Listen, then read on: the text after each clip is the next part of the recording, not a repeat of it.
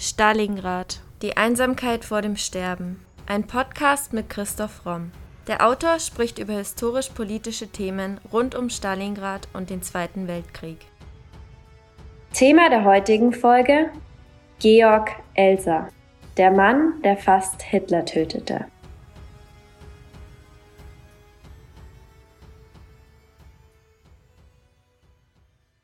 Georg Elser sagte einmal, ich habe den Krieg verhindern wollen. Und auch der Titel einer Biografie über ihn, Allein gegen Hitler, spiegelt dieses Gefühl wider. Ein Journalist bezeichnete ihn einmal als den tragisch gescheiterten Tyrannenmörder.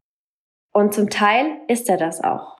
Der Schreiner und Widerstandskämpfer war für das Attentat im Münchner Bürgerbräukeller 1939 verantwortlich. Er ist nur knapp gescheitert. Seine Geschichte erzählen wir in der heutigen Podcast-Folge. Johann Georg Elser wird am 4. Januar 1903 in Hermaringen, Württemberg, zunächst unehelich als ältester Sohn der Maria Müller, Tochter eines Wagners, und Ludwig Elser, einem Holzhändler und Landwirt, geboren. Sein Vater stammt aus einer Bauernfamilie und hat 18 Geschwister. Als Sohn eines Landwirtes ist Georg Elser in der damaligen Zeit ebenfalls eine einfache Laufbahn vorgezeichnet.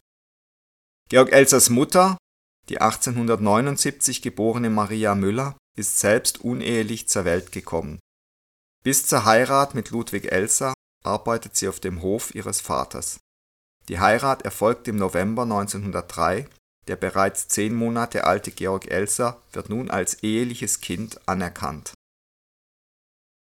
1904 ziehen Mutter und Kind zum Vater nach Königsbronn in die Ahlener Straße 12, wo Georg Elser bis 1925 wohnt.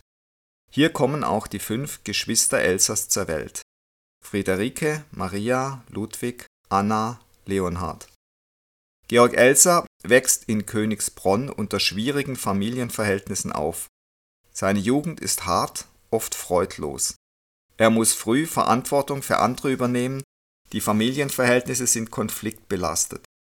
Der Vater trinkt und hat gesundheitliche Probleme, die Familie verarmt. Im Alter von sieben bis 17 Jahren besucht Elsa die Volksschule in Königsbronn. Er ist ein mittelmäßiger Schüler mit überdurchschnittlicher Leistung im Rechnen, Zeichnen und Schönschreiben. Dadurch fällt er früh als handwerklich und zeichnerisch besonders begabter Schüler auf.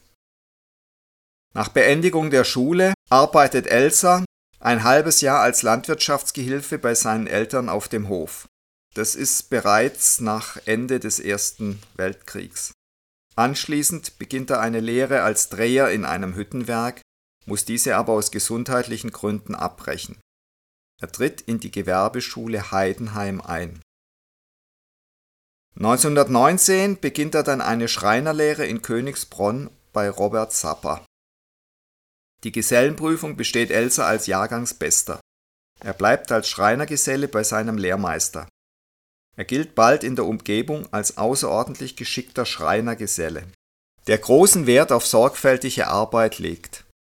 Elsa gelingt es auch komplizierteste Gegenstände zu fertigen. So empfindet er Stolz auf seinen Beruf. Auffällig ist dabei Elsas ausgeprägter Gerechtigkeitssinn und sein Bestreben, für die von ihm geleistete Arbeit immer angemessen entlohnt zu werden. Sowohl im Beruf als auch im Privatleben legt er stets größten Wert auf seine Unabhängigkeit.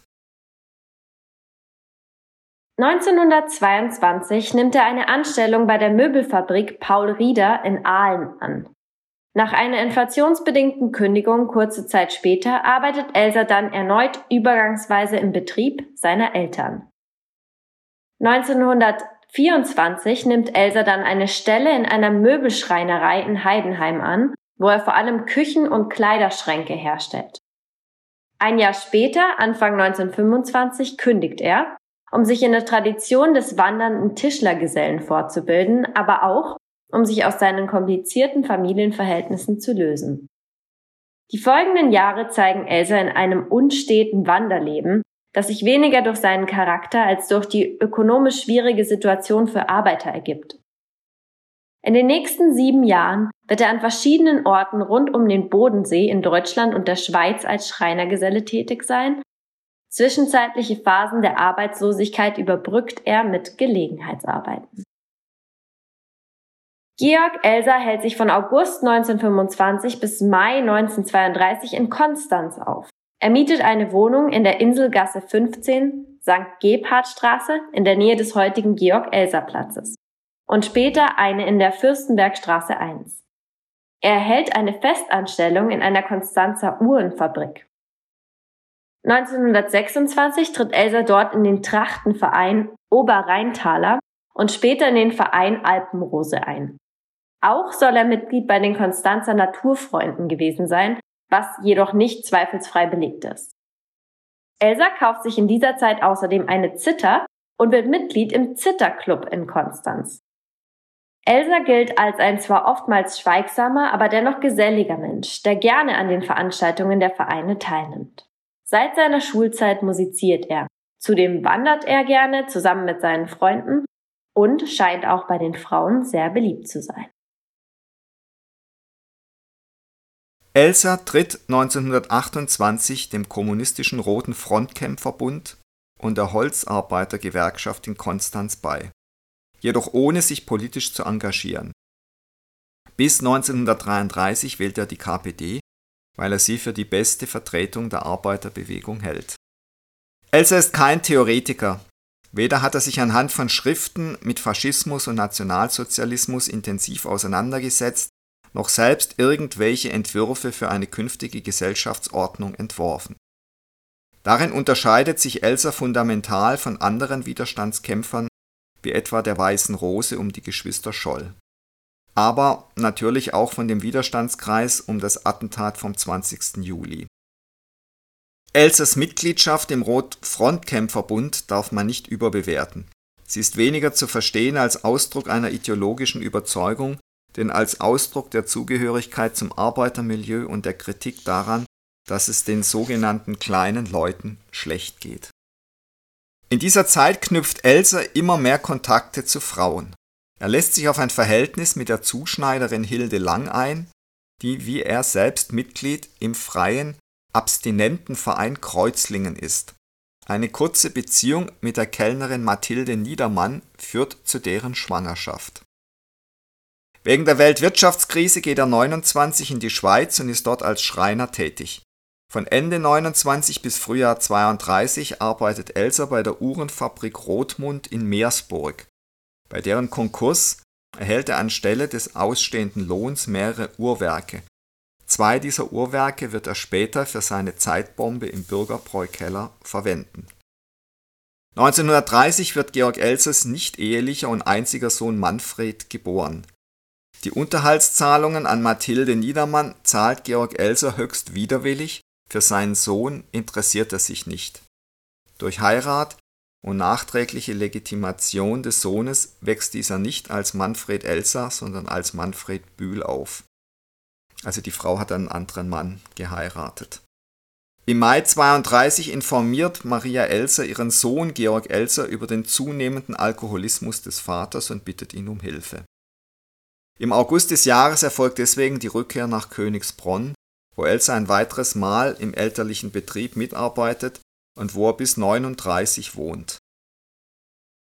Er hilft nun wieder seiner Mutter in der Landwirtschaft, seinem Vater bei den Waldarbeiten und im Holzhandel. Er richtet sich auf dem Hof der Eltern eine kleine Schreinerwerkstatt ein. Durch das Anfertigen von Möbeln und Standuhren als selbstständiger Schreiner erwirtschaftet er sich einen kleinen Nebenverdienst 1933 erfolgt der Eintritt in den örtlichen Zitherclub in Königsbronn, da Elser die Musik als Freizeitvergnügen sehr wichtig ist. Er kauft einen Kontrabass, um bei Tanzveranstaltungen der Stadt zu musizieren. 1936 muss aufgrund von wirtschaftlichen Problemen das elterliche Gut veräußert werden. Nach dem Verkauf des Anwesens zieht die Familie Elser zu einer befreundeten Familie der Familie Herrlen hier hat Georg Elsa ein Verhältnis mit der verheirateten Elsa Herrlen. Aus dieser Verbindung geht möglicherweise auch ein unehelicher Sohn hervor, was jedoch nicht ausreichend belegt ist. Else ist ab Dezember 36 als Hilfsarbeiter, als Gussputzer und in der Versandabteilung in einer Heidenheimer Armaturenfabrik angestellt. 1937 erfolgt der Umzug in das neue Haus der Eltern Georg Elsers in der Wiesenstraße 4 in Königsbronn. Im Keller richtet sich Elser erneut eine provisorische Werkstatt ein. 1938 macht Elsa eine folgenschwere Entdeckung. An seinem Arbeitsplatz der Heidenheimer Armaturenfabrik gibt es eine geheime Sonderabteilung für die Rüstungsproduktion der Nationalsozialisten. Schon länger hat Elsa vermutet, dass der Führer einen Weltkrieg vorbereitet nun hat er einen Beweis dafür gefunden. Georg Elser lehnt den Nationalsozialismus von Anfang an entschieden ab. Er widersetzt sich bewusst dem totalen Führungsanspruch der nationalsozialistischen Erziehung und Propaganda. Drei Punkte sind es vor allem, weswegen Elsa Hitlers Regime ablehnte. Erstens, den Arbeitern ging es im Dritten Reich nicht besser, wie die offizielle Propaganda behauptet, sondern schlechter. Elsa hat damit zweifelsfrei recht. Zwar war es Hitler gelungen, die Arbeitslosigkeit zu reduzieren, nicht zuletzt durch Einführung des zwangsweisen Arbeitsdienstes und der Ausweitung der Rüstungsproduktion, aber die gesamte Ausrichtung des Staates auf die Kriegsvorbereitung bedeutete für die meisten einfachen Leute reale Einkommenseinbußen. Das haben damals nur wenige realisiert und gesehen, zum Beispiel auch der Dichter äh, Bertolt Brecht, der vom Ausland aus das immer wieder angemahnt hat. Die Einschränkung der Religionsfreiheit. Sein zweiter Punkt.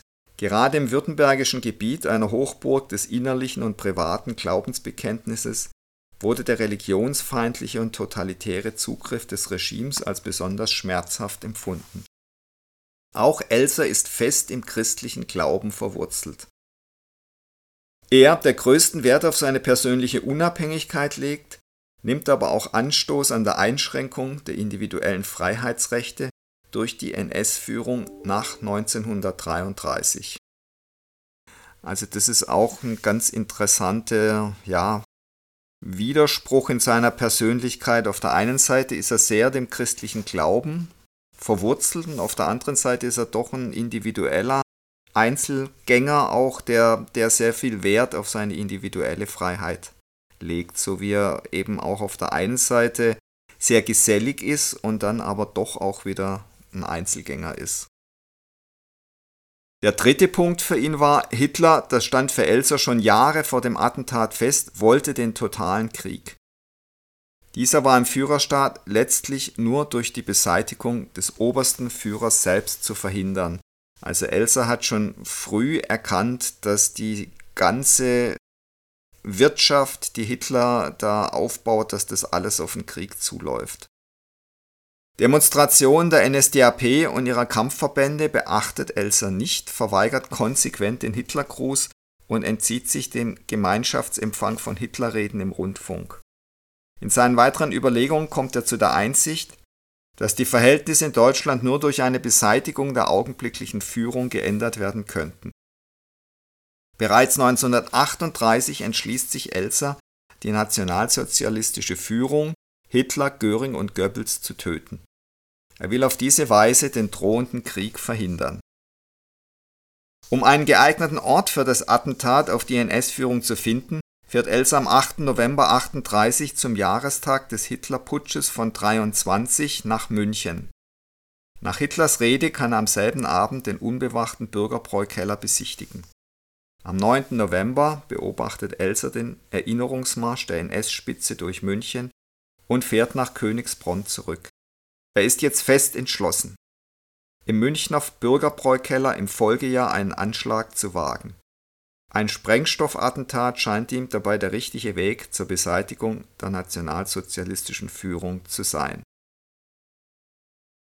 Im Herbst 1938 beginnt Georg Elser systematisch mit der Vorbereitung des Bombenanschlags auf Hitler.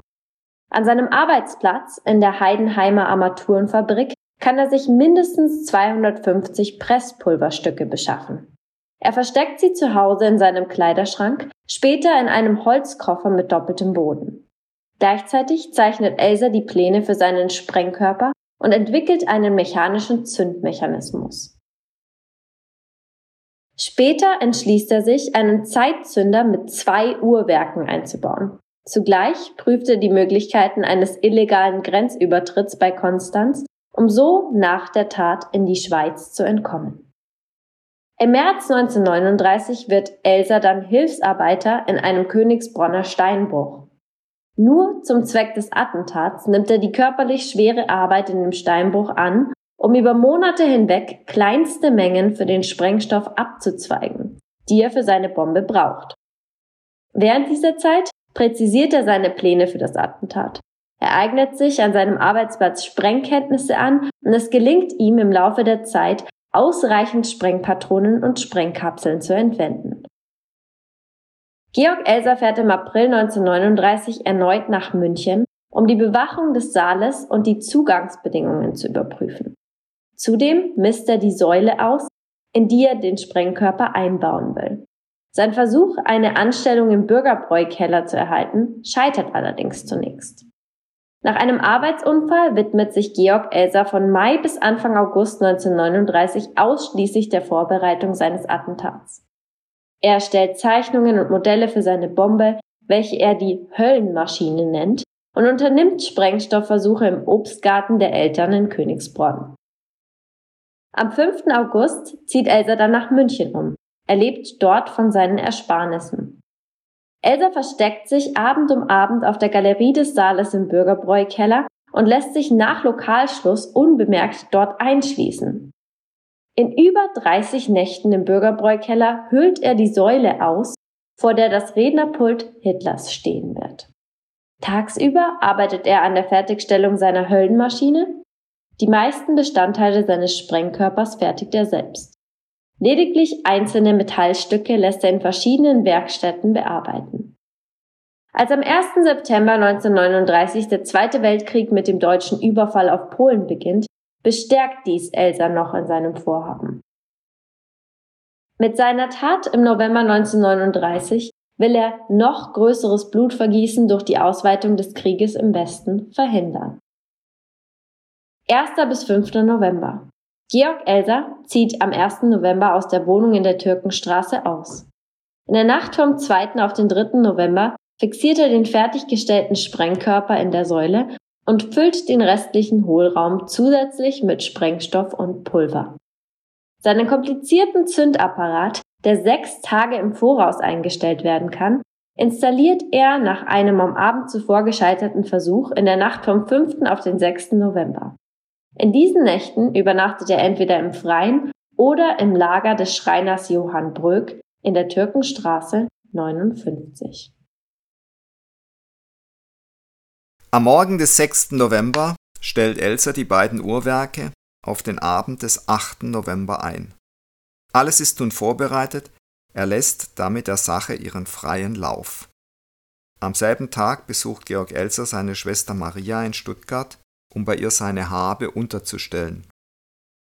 In der Nacht vom 7. auf den 8. November überprüft Elsa doch noch einmal den Zeitzünder der Bombe. Unmittelbar darauf fährt er am 8. November nach Konstanz, um dort noch vor der Detonation illegal die Grenze zur Schweiz zu überschreiten. 20.45 Uhr. Es gelingt Georg Elsa nicht.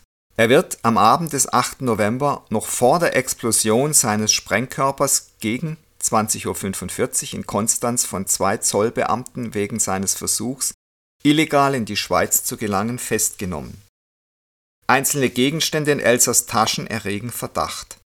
Dazu gehören eine Ansichtskarte des Bürgerbräukellers, ein Abzeichen des Roten Frontkämpferbundes, Aufzeichnungen über Rüstungsproduktionen sowie einige Teile des Zeitzünders. Wegen seines verdächtigen Tascheninhalts wird er festgenommen und verhört. 21.20 Uhr. Hitler ist zunächst entschlossen, wegen des Krieges und des unmittelbar bevorstehenden Angriffs deutscher Truppen im Westen erstmals bei den Feierlichkeiten zum Jahrestag des Hitlerputsches nicht selbst zu reden. Statt seiner soll nur sein Stellvertreter Rudolf Hess sprechen. Hitler entschließt sich dann jedoch kurzfristig, diese Gelegenheit selbst für eine grundsätzliche Rede zu nutzen. Gut 1500 Anhänger füllen den Saal. Beinahe alle, die Rang und Namen im Regime haben, sind versammelt. Goebbels, Ribbentrop, Buhler, Himmler und andere. Doch Hitler spricht erheblich kürzer als bei früheren Feiern, weil er unmittelbar danach wieder nach Berlin zurückkehren muss. Nach dem Ende seiner Rede gegen 21.07 Uhr verlässt Hitler so wesentlich früher als erwartet und früher als von Elsa geplant mit anderen hohen NS-Führern den Raum. Gegen 21.20 Uhr explodiert der Sprengkörper. Dort, wo Hitlers Rednerpult steht, befindet sich ein meterhoher Schutthaufen. Durch die Explosion ist nicht nur die Säule hinter Hitlers Rednerpult zerstört worden, sondern auch die gesamte Saaldecke herabgestürzt. Acht Menschen sterben, sieben NSDAP-Mitglieder und die Kellnerin Maria Hähnle. Über 60 werden verletzt.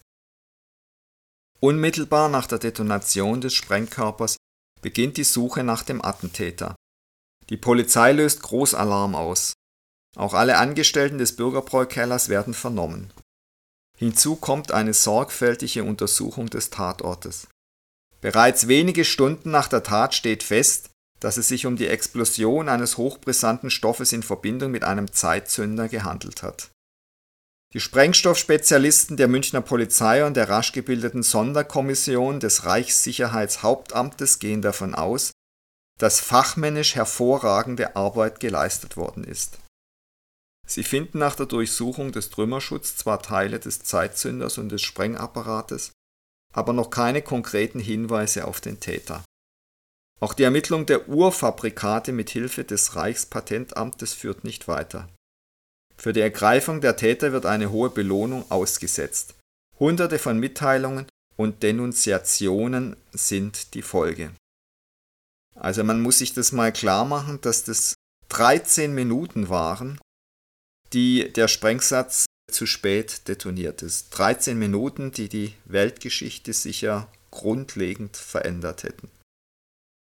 Um 23 Uhr trifft an der Grenze ein Fernschreiben aus München ein, alle Grenzstellen seien aufgrund eines Attentats zu schließen und scharf zu überwachen. Nach Bekanntwerden des Attentats ist unschwer eine Verbindung zu Elsa und seinen verdächtigen Gegenständen herzustellen. Verraten haben ihn schließlich auch seine wunden, eitrigen Knie, die er sich bei den nächtlichen Arbeiten im Bürgerbräukeller zugezogen hat. Die Grenzbeamten überstellen Elsa sofort der Gestapo. Er wird in der Konstanzer Gestapo-Zentrale bis in die frühen Morgenstunden verhört. Die Gestapo beschlagnahmt ferner bei der Schwester Georg Elsers dessen gesamtes Eigentum, darunter auch die von ihm bei der Vorbereitung der Säule benutzten Werkzeuge. Dazu gehören mehrere Spezialmeißel und ein Drehbohrer. 9. November Bereits in der Nacht nach dem Attentat geht Reichspropagandaminister Josef Goebbels davon aus, dass das Attentat zweifellos in London erdacht worden sei.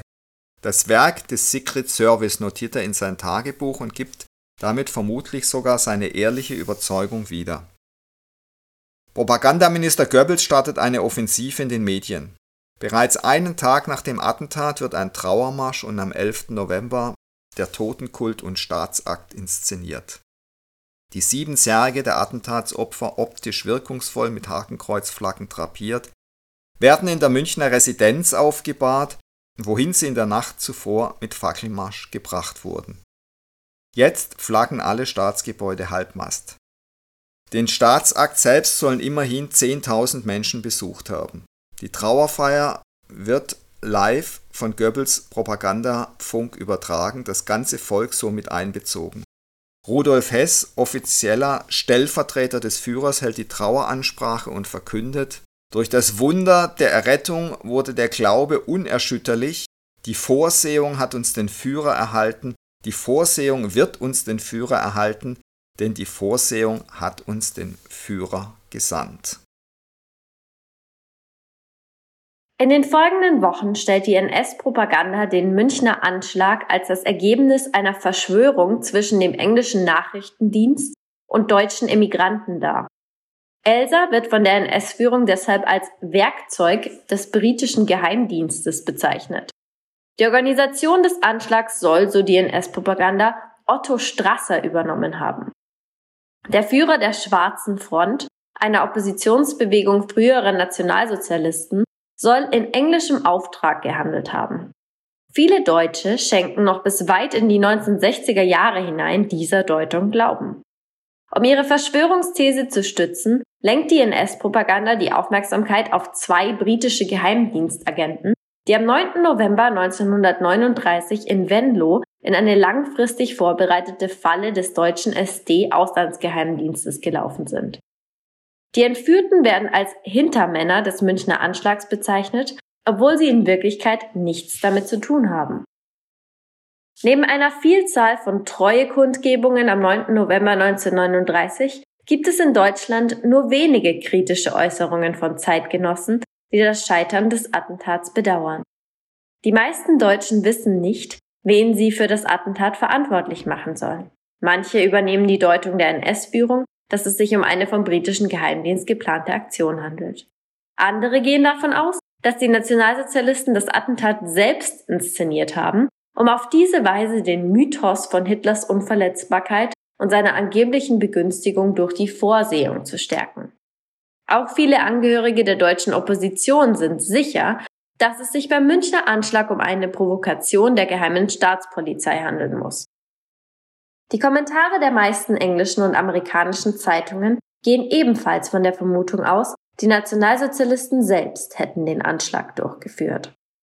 Viele fühlen sich an den Brandanschlag auf das Reichstagsgebäude vom 27. Februar 1933 erinnert, für den auch die Nationalsozialisten verantwortlich gemacht werden. An die Einzeltäterschaft Georg Elsers mag aber kaum jemand glauben. Zwischen dem 11. und 13. November wird Elsa von Konstanz nach München in die Staatspolizei-Leitstelle im Wittelsbacher Palais in der Brienner Straße Ecke Türkenstraße verlegt. Es folgt die Vernehmung Elsas durch die Sonderkommission Bürgerbräu-Attentat. Er wird gefoltert und misshandelt, Heinrich Himmler ist beteiligt. Nach tagelangen Verhören in München gesteht Elsa seine Tat und betont immer wieder, er habe durch die Tötung Hitlers und der anderen führenden Nationalsozialisten den Weg zu einem europäischen Frieden ermöglichen wollen. Obwohl Elsa rasch gesteht, glaubt ihm die Gestapo seine Alleintäterschaft nicht. Am nächsten Tag wird er nach Berlin in das Geheime Staatspolizeiamt in der Prinz-Albrecht-Straße überführt. Auch fast alle Angehörigen Elsas werden in den Tagen nach dem Attentat festgenommen. Mit Ausnahme des schwerkranken Vaters nach Berlin gebracht und dort im Reichssicherheitshauptamt von der Gestapo ausführlich verhört. Die Gestapo arrestiert sie schwer bewacht im Hotel Kaiserhof.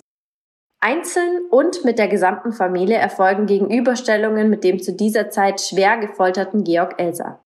Die Polizei will einen Überblick über die Familie gewinnen und erstellt einen sogenannten Sippschaftsbogen über Elsa, in dem nicht nur er selbst, sondern auch seine Großeltern, Eltern, Geschwister, deren Ehegatten und Kinder aufgeführt sind. Auch seiner Familie gegenüber betont Elsa immer wieder seine Alleintäterschaft. Nach einigen Wochen verpflichtet die Gestapo die Familienangehörigen zum strikten Stillschweigen und entlässt die meisten von ihnen aus der Haft. Immer wieder werden auch Königsbronner Bürger von der Polizei vernommen und über Georg Elser befragt. Der Steinbruchbesitzer, bei dem Elser den Sprengstoff entwendet hat, wird für mehr als ein Jahr im Konzentrationslager inhaftiert. Vom 19. bis 23. November verhört die Gestapo Elsa in Berlin. Am 22.11.39 erfolgt die offizielle Berichterstattung über Georg Elser als Attentäter. Hitler besichtigt nach dem Anschlag den Ort der Explosion und lässt sich mehrfach über den Stand der Ermittlungen informieren. Am 15. Dezember 1939 berichtet Himmler ihm erneut über die Vernehmungen Elsers. Weil die nationalsozialistische Führung nach einem siegreichen Krieg gegen Elsa einen Schauprozess vor dem Volksgerichtshof führen will, wird er ab 1940 als Sonderhäftling im Zellenbau des Konzentrationslagers Sachsenhausen gefangen gehalten. Im Konzentrationslager bekommt Elsa eine geräumige Zelle und kann sogar auf einer Hobelbank Tischlerarbeiten ausführen. Er wird Tag und Nacht von mindestens zwei SS-Männern bewacht. Er fertigt kleinere Möbel für seine Bewacher, baut sich aber auch eine Zither, auf der er manchmal spielt In der Haft ist Elsa völlig von Kontakten zu anderen Gefangenen abgeschnitten. Ursprünglich ein durchaus geselliger Mensch, muss Elsa mehr als fünf Jahre in völliger Isolation leben. Er verschwindet aus dem Sichtbarkeitsfeld der Öffentlichkeit und gerät in Vergessenheit. Am 11. August 42, circa drei Jahre nach dem Attentat, stirbt Georg Elsers Vater Ludwig. Da sein Sohn Miterbe ist, soll sein Aufenthalt ermittelt werden. Das Bezirksnotariat Heidenheim stellt am 12. September 42 fest, dass Georg Elser zu drei Zwanzigstel am Nachlass seines Vaters beteiligt sei. Elsa habe seinerzeit das Attentat auf den Führer in München verübt. Über sein Leben oder seinen Tod ist nichts bekannt. Über das Amtsgericht Heidenheim und das Landgericht Ellwangen wandert der Vorgang zum Oberlandesgerichtspräsidenten in Stuttgart. Dieser wiederum bittet das Reichsjustizministerium um Weisung, das den Vorgang als geheime Reichssache an den Oberreichsanwalt beim Volksgerichtshof mit der Bitte um Erledigung weiterleitet. Der Oberreichsanwalt beim Volksgerichtshof gibt die Anfrage an das Reichssicherheitshauptamt weiter, das am 18. November 42 feststellt, dass die Bestrebungen des Johann Georg Elser volks- und staatsfeindlich gewesen sind. Dies ist die Grundlage dafür, dass am 15. Dezember 42 das bayerische Staatsministerium des Inneren das gesamte Vermögen des Johann Georg Elser zugunsten des Deutschen Reichs einzieht. Zuständig für die Einziehung des Erbteils des Volksfeindes Elsa ist der Oberfinanzpräsident in München. Elsers gesamtes Erbe beträgt 200,47 Reichsmark, die jetzt eingezogen werden. Das ist auch ein Beispiel für eine gnadenlose Bürokratie im Dritten Reich. Anfang 1945, vermutlich im Februar, überführt die Gestapo Georg Elser in das Konzentrationslager Dachau. Dort ist er schwer bewacht, im Kommandanturarrest, dem Zellenbau des Lagers, und wieder in Einzelhaft. Die Tür zu Elsers Zelle muss tagsüber offen stehen, vor ihr ist ständig ein Bewacher postiert. Auch in Dachau erhält Elsa eine Hobelbank, auch hier kann er auf seiner Zither spielen. Doch offenbar ahnt Georg Elsa, dass er das Kriegsende nicht erleben wird, denn er soll darüber mehrfach seine Besorgnis geäußert haben. Als die Führung des NS-Staates erkennt, dass der Krieg für sie endgültig verloren ist, wird Georg Elser auf Weisung von Hitler selbst am 9. April 1945 im KZ Dachau in der Nähe des alten Krematoriums von SS-Oberscharführer Theodor Bongartz erschossen. Seine Leiche wird unmittelbar darauf mit allen Kleidern verbrannt. Elsa stirbt nur 20 Tage bevor das KZ Dachau am 29. April 1945 durch US-Truppen befreit wird. Der Zitterspieler, wie Elsa von anderen Sonderhäftlingen genannt wird, erlebt die Befreiung also nicht mehr.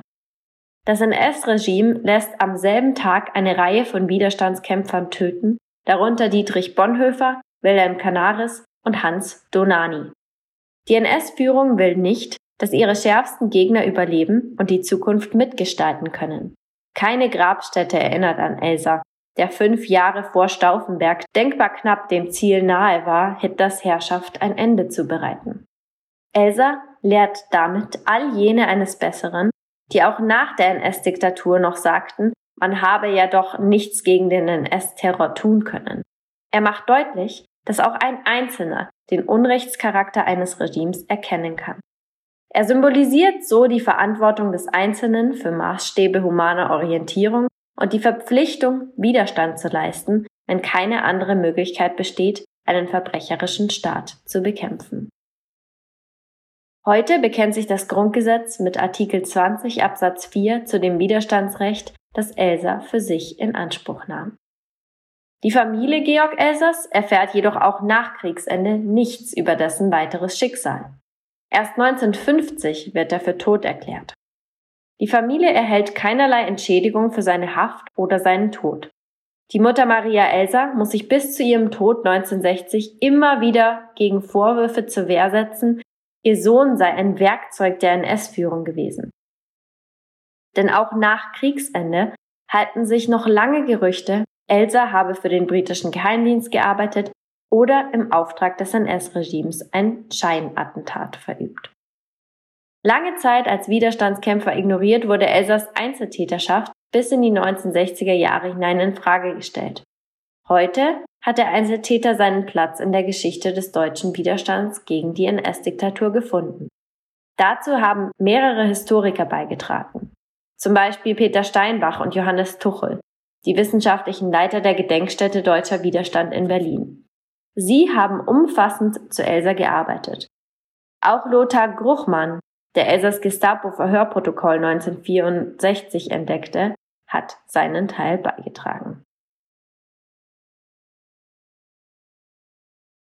Man sieht an diesen Ereignissen zum einen mal wieder die unglaubliche Rachsucht von Hitler, der nie irgendwas vergessen hat und Elsa eben kurz vor Kriegsende zusammen mit anderen Widerstandskämpfern ermorden lässt. Und man sieht auch, wie schwer man sich in Deutschland mit diesem mutigen, ja, wie soll man sagen, dieser, diesem mutigen Widerstandskämpfer getan hat, der eben ganz allein auf eigene Faust gehandelt hat. Erst in den 80er und 90er Jahren setzte eine angemessene Ehrung Georg Elsers ein. Dazu gehörte ein international beachteter Film mit Klaus Maria Brandauer, mehrere Publikationen, vor allem aber die Errichtung der Georg Elser Gedenkstätte in Königsbronn. Plätze, Straßen und Schulen wurden nach ihm benannt, Denkmäler errichtet. Georg Elser gilt heute als der wahre Antagonist Hitlers, so schreibt Josef Stern, oder der einsame Attentäter, wie Peter Steinbach ihn nennt, oder der einsame Zeuge, wie Clemens von Klemperer ihn nennt. Und Georg Elser gilt als einer der konsequentesten Gegner der NS-Diktatur.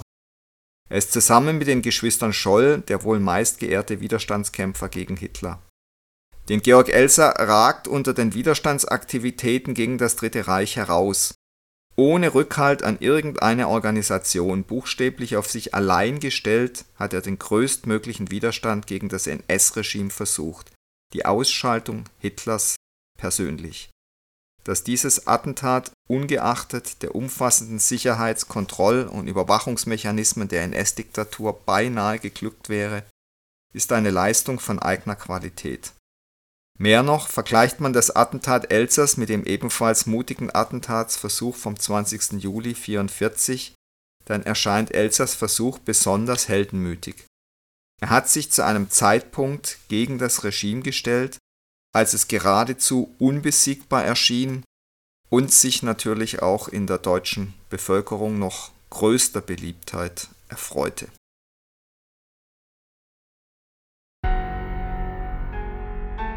Das war Folge 176 unseres Podcasts Stalingrad, die Einsamkeit vor dem Sterben.